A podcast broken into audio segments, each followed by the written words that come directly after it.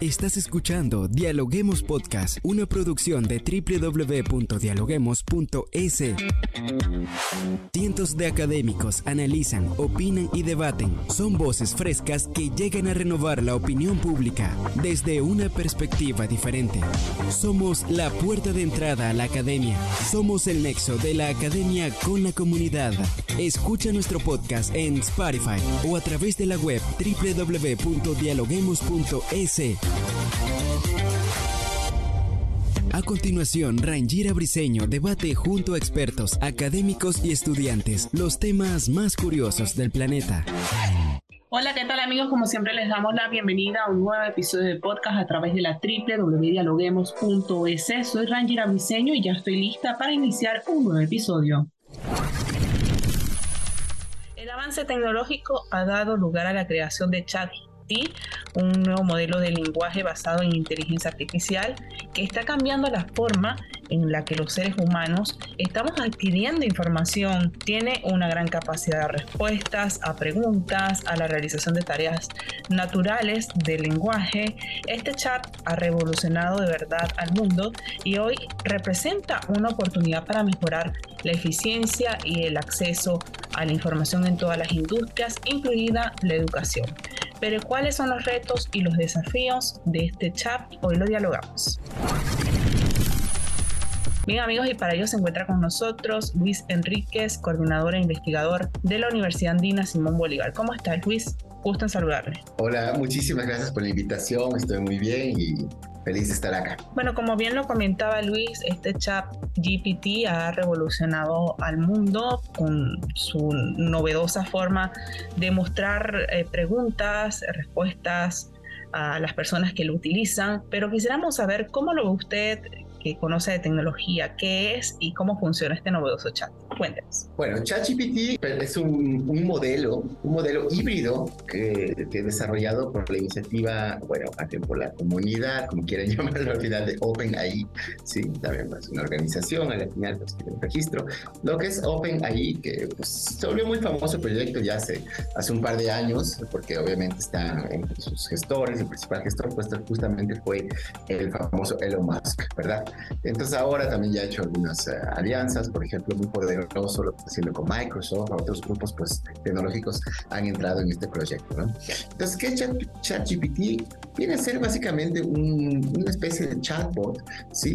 Que fue lanzado en noviembre del 2022, me parece que el 22 de noviembre, que básicamente uh, consiste en un modelo de machine learning, o sea, es decir, viene a ser en un producto, en un sistema inteligente entrenado con modelos de machine learning, en particular lo que es Natural Language Processing. Es decir, Natural Language Processing es un tipo de modelo de machine learning que se encarga de lo que es entender el, el texto del lenguaje natural. Es decir, para que una máquina, un sistema de información inteligente pueda entender el lenguaje de los humanos.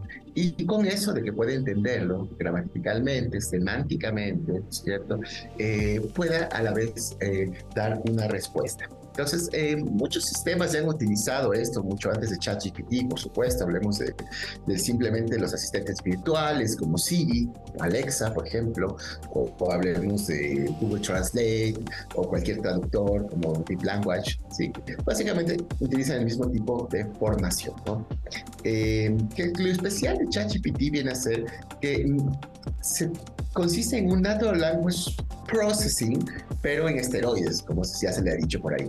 Es decir, es un sistema que también incorpora todos los paradigmas en general de la educación a sistemas inteligentes, es decir, modelos de machine learning supervisados, modelos no supervisados, eh, modelos de refuerzo y modelos de aprendizaje profundo o deep learning. Es decir, junta todos estos modelos para obtener una inteligencia artificial, por supuesto, mucho más eh, eficiente y además con una capacidad espontánea e instantánea de respuesta. Quisiéramos saber cómo, por ejemplo, este chat al que se le agregan datos diariamente protege la privacidad de los datos de los usuarios y cómo asegura que su información sea segura. Ya, es una excelente pregunta. En este caso, hay que considerar que, que lo que utiliza primeramente es un sistema eh, de recoger datos no etiquetados Es decir, en general, por ejemplo, los que le envía uno no son datos no etiquetados, no tiene, no está en un Excel, no dicen apellido, nombre, no, simplemente uno dice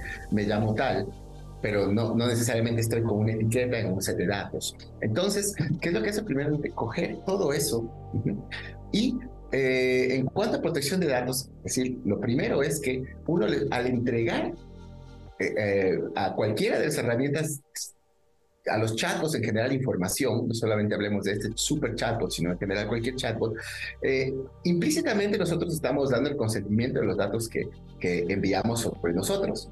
¿Sí? Porque eso ya lo estamos aceptando en los términos de servicio al utilizar la plataforma. Lo que es una zona gris es cuando estamos ingresando datos de terceros que no somos nosotros los titulares. Ese es básicamente el riesgo. Ahora, ¿qué es lo que utiliza también? Estrategias de coger información que está públicamente accesible, lo que se conoce como Open Source Intelligence, es decir, directamente toda la información que puede recabar. Por ejemplo, usted le pone allí, eh, quiero averiguar todo sobre, sobre el autor, un autor determinado, les, digamos, por ejemplo, yo que sé, no sé, Simon Freud, por ejemplo. Entonces, ¿qué es lo que sucede? Va a buscar toda la información que ya la tiene, por, supuesto, incorporada en su ambiente de producción sobre tal eh, etiqueta, ¿sí? Para buscar todo lo que tenga que ver con eso y a la vez comenzar a dar respuestas. En este punto, antes que me explique la segunda, ¿es fácil eh, sacarle respuestas al chat y que estas respuestas sean eh, verdaderas con datos contundentes. Sí, realmente hay, hay que probarlo. Es un, nos muestra, yo diría, un camino hacia lo que se viene en el futuro. Eh, por ejemplo, yo lo he probado eh, buscando construir textos de, digamos, textos académicos. Y yo puedo decir que sí, en mi experiencia me ha ayudado a lo que es eh, desarrollar textos elementales. Con todas las respuestas que me da, pues comienza a darte ahí toda la información que puede. pero también creo que le falta como para llegar a un nivel de de publicar un artículo académico indexado y de gran calidad.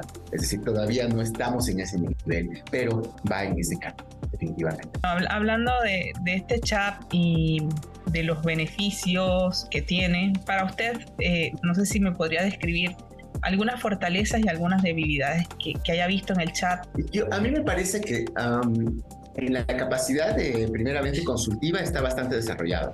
Es decir, uno le da un criterio y viene a ser un poco un Google personalizado y muy eficiente, pero personalizado digo porque se comunica directamente con la persona más bien, es decir, a un requerimiento adecuado. Eh, hay, una, hay de alguna manera pues una, uh, ¿cómo decirlo? Igual el buscador de Google utiliza, obviamente, está entrenado con modelos de machine learning, supervisados, no supervisados y de refuerzo tal cual. Pero en este caso, eh, yo lo que entiendo es que es una experiencia mucho más personalizada, es decir, la gente le va a tener más confianza al ChatGPT siempre. ¿Por qué? Porque de alguna manera no está ingresando los datos a ver qué pasa, a que simplemente haya una función de web crawling o spidering que se llama para que se busque la información, sino que simplemente es como reemplazar, oye, estoy aquí, y te contesta con la vocecita, pues, ¿no? Te contesta con la vocecita, mucho más eh, un, human friendly, digámoslo, ¿no? amigable con los humanos. ¿no?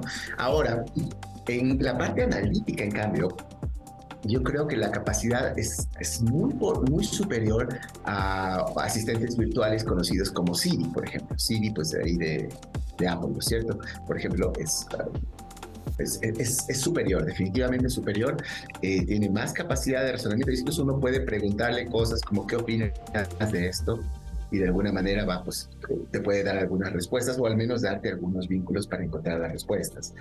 Entonces yo sí lo veo, lo veo más avanzado, si esa es la pregunta. Totalmente más avanzado en la parte analítica. La parte consultiva, por ahí sigue el mismo lineamiento. ¿Cree usted que este sea la competencia de Google? Usted lo ha mencionado, ya vemos que Google próximamente va a lanzar lo que ha bautizado como BAR y que también estaría basado en inteligencia artificial. Sí, pero Google ya está basado hace muchos años en metodologías de inteligencia artificial. Es algo importante decir que todo esto viene desde hace muchos años. De hecho, yo estudié Machine Learning hace más de hace 20 años. Eh, hice estudios de Machine Learning, cuando todavía nadie hablaba de Machine Learning, excepto en la comunidad académica, ¿verdad? Entonces, a la final es algo que viene hace mucho tiempo. y hay, hay, áreas donde se ha desarrollado de una manera vertiginosa, por ejemplo, eh, las artes, la música sobre todo. Tenemos gente que hacía, aplicaba estas metodologías en los años 70 con un poder de procesamiento mínimo. Entonces, es decir, los conceptos se van formando con el tiempo, no es que es un descubrimiento, es simplemente una mejora. Quisiéramos saber de su parte cuál es el impacto que ha tenido la inteligencia artificial, no solo este chat GPT, sino la inteligencia artificial como tal en la sociedad y en el, uso de la tecnología. Bueno, hay dos, dos, eh, dos cuestiones muy importantes, ¿no? Eh, las metodologías de la inteligencia artificial, mejor dicho, que para muchos no es inteligencia artificial, sino inteligencia aumentada. Todavía hay gente que discrepa con este concepto. Eh, más bien, eh, se ha enfocado al lado del desarrollo durante mucho tiempo, desde los años 50, que, nació primera, por primera vez pues esta idea de, oh, la inteligencia artificial suplantará a los humanos, o sea, básicamente desde los 50. Pero eh, la diferencia está en que toda esta concepción en general de, de cómo funciona y si va a reemplazar o no, tienen que, tienen que tomar en cuenta dos aspectos que de pronto no se tomaron en cuenta en años precedentes, que son uno, la ética y dos, eh, los riesgos. El riesgo como tal, como una disciplina autónoma, lo que es el manejo de riesgos, ¿no? Gestión de riesgos. ¿Por qué digo eso? Porque, por un lado, la ética viene a ser uh, un tema de, de, primera plana hoy en día, donde se discute, por ejemplo, en la Unión Europea, ya varios documentos jurídicos, todavía no de una, eh, de regulación directa, pero sí básicamente que puede entrar en el nivel de recomendaciones y la nueva regulación de inteligencia artificial, por supuesto. Entonces, donde, donde se trata ya ciertas áreas, por ejemplo, se trata un poco de coches inteligentes, se trata un poco de, de lo que es la, la, ciberguerra y el uso de inteligencia artificial para la ciberguerra, muchísimos temas. Y, y dentro de esto, nosotros lo que podemos ver es una, eh, de alguna manera, que ya, hay un interés por la ética que puede ser la antesala a la legalidad de la inteligencia artificial. Entonces ahí nos preguntamos, con el acontecimiento de Sophie la robot, que recibió los derechos, si la ciudadanía de Arabia Saudita, ¿no es cierto?, en 2017 me parece, si más no me equivoco, eh, ya entramos en una nueva etapa donde se habla qué tipos de derechos tendrá la inteligencia artificial en el futuro. Entonces, por ejemplo, eh, casi como hablamos de derechos difusos de la naturaleza, derechos de los animales también, ¿no es cierto? Ahí viene el punto. Los animales siguen siendo propiedad, de alguna manera sí, por supuesto, pero tienen derechos también, a pesar de ser propiedad, ciertos derechos mínimos. ¿Cuál será el derecho de los robots? Realmente estamos hablando de que estos sistemas de, inteligencia artificial, no necesariamente humanoides, como Sofía la robot, pueden llegar a tener los mismos derechos que un humano. Pensemos en eso. Eh, Podrían haber riesgos en un futuro, Luis. Sí, a eso voy justo. Entonces la ética tiene que pasar a ser derecho en algún momento pero es un derecho bastante complicado, porque en esta área se ha adoptado un modelo más bien que se llama meta-regulatorio, que quiere decir que el regulador delega la protección de derechos y libertades de las personas para eh, en este caso los regulados, que vienen a ser las organizaciones, instituciones, empresas. Eso ya lo vimos con GDPR en el tema de datos personales, ¿no? Que entró en vigor en 2016 y aplicación 2018. Ahora, acá el asunto es mucho más complicado, porque lo que estamos viendo es, ok, tenemos un modelo regulatorio en el cual el regulador encomienda la protección de derechos y libertades a las empresas, por ejemplo, a las organizaciones, instituciones públicas, ¿sí? Y hay un lenguaje que no concuerda mucho entre lo que son los criterios, las reglas y lo que son los riesgos y los porcentajes. La inteligencia artificial se fundamenta todos estos modelos en una, lo que es gestión de riesgos. Todo es riesgo acá. Entonces, me explico. Por ejemplo, yo, yo asumo el riesgo.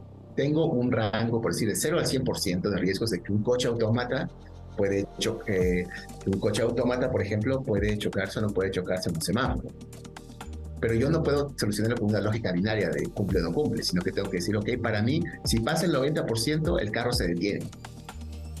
Sí, ¿verdad? Pero si pasa, eh, por, ejemplo, si está a menos del 90, no se detiene. Ese tipo de decisiones muy importantes que tienen que ser, obviamente, tomadas eh, por, quienes educan estos sistemas. ¿no? Entonces, riesgos es muy importante justamente porque al final mm, tenemos riesgos de todo tipo riesgos jurídicos, de conformidad, de las nuevas regulaciones, tenemos riesgos operacionales, tenemos riesgos financieros, por supuesto, todo esto se aplica a la inteligencia artificial.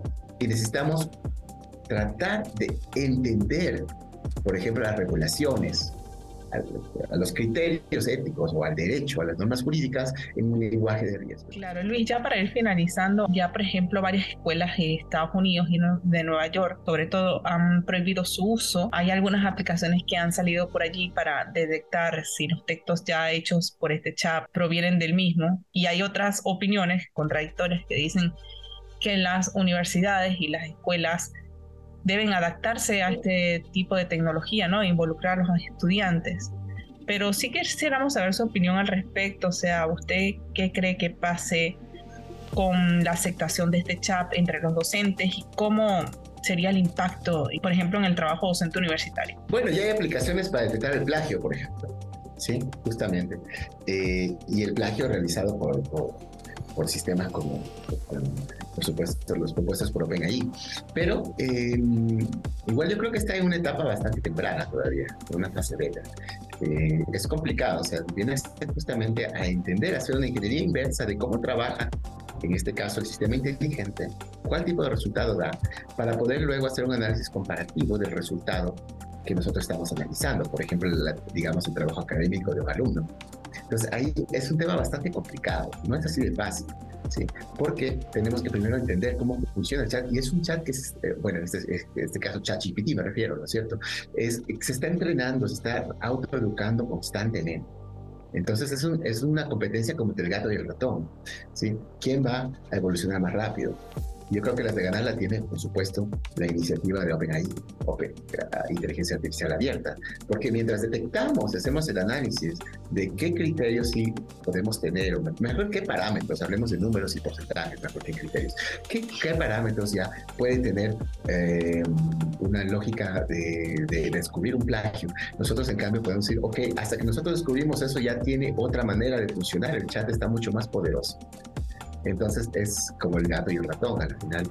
Yo creo que la ventaja siempre la va a tener, por supuesto, en este caso, el sistema que primeramente se está entrenando, como en este caso lo que se que hacer ChatGPT o similares. Así que yo le veo muy duro esto de cazar el plagio en un futuro. Yo creo que si fuera una tecnología estática, sí, pero es dinámica y todo el tiempo se está autoalimentando, autoeducando y automejorando. ¿Algunas recomendaciones que nos quiera dejar para usarlo bien? Ahora ya salió una, ChatGPT justamente salió una versión premium, ¿no? Que pues tiene, tiene un alcance mayor, mayores, eh, más funciones y de alguna manera pues es un ambiente de producción más, más desarrollado, ¿no? O cosas eh, de pronto mejores, mejores respuestas en ciertos ámbitos, ¿no? Eh, ahora yo qué puedo decir, yo creo que la, tecnología es insostenible, o sea, es como un río, nosotros no podemos contener el agua que, que pasa en un río, en la corriente del río, así que es mejor irse adaptando y tomando ciertas precauciones en este caso, simplemente a, de pronto, en vez de pensar cómo controlo el plagio de los textos académicos, podría replantear cómo se hace un texto académico, cuál es el fin de un texto académico, cuál es el objetivo, qué nos puede dar el humano que la inteligencia artificial no nos puede dar ahí yo creo que tiene el asunto. Pero obviamente va a haber mucha gente que se opone a esto porque ha seguido un modelo de una manera por muchos años que le que siquiera cuestionarse en el método va a ser algo, va a ser palabra prohibida. Entonces, para mí sí, esa es la única manera, adaptarse y tenemos que cambiar. De pronto ya no es tan importante seguir metodologías de investigación que se seguían antes, sino más bien ahora evolucionar un nuevo tipo de investigación de pronto más pragmática y más centrada en, en, en que el esfuerzo no se centre en dónde saqué las fuentes, sino que se, se, centre más bien en cuál es el producto que puedo dar que la inteligencia artificial no puede. Y eso pues podemos ver algunos ámbitos interesantes, cierto? Yo creo que el sentido común humano todavía es importante. Y nosotros justamente, alguien tuvo que hacer, muchos tuvieron que hacer tesis para llegar a Chachi. Okay. Entonces muchos pueden hacer ahora tesis en base y tomando si estas herramientas tan poderosas para llegar a resultados mucho más altos. Así, que creo que hay que replantear el mundo académico más En el conocimiento está el poder, Luis. Muchísimas gracias por acompañarnos el día de hoy. Gracias, muy amable. A las órdenes. Gracias por escucharnos. No se olviden de seguirnos en nuestras redes sociales, Facebook, Twitter e Instagram como Dialoguemos Info y visitar nuestra página web dialoguemos.es. Soy Rangira Briseño y seguimos dialogando en podcast. Esto fue Dialoguemos Podcast. Escucha todos los programas de Dialoguemos Podcast en www.dialoguemos.es. Suscríbete para no perderte ningún episodio. Estamos en Spotify. Sigue escuchando Dialoguemos Podcast, el nexo entre la academia y la comunidad.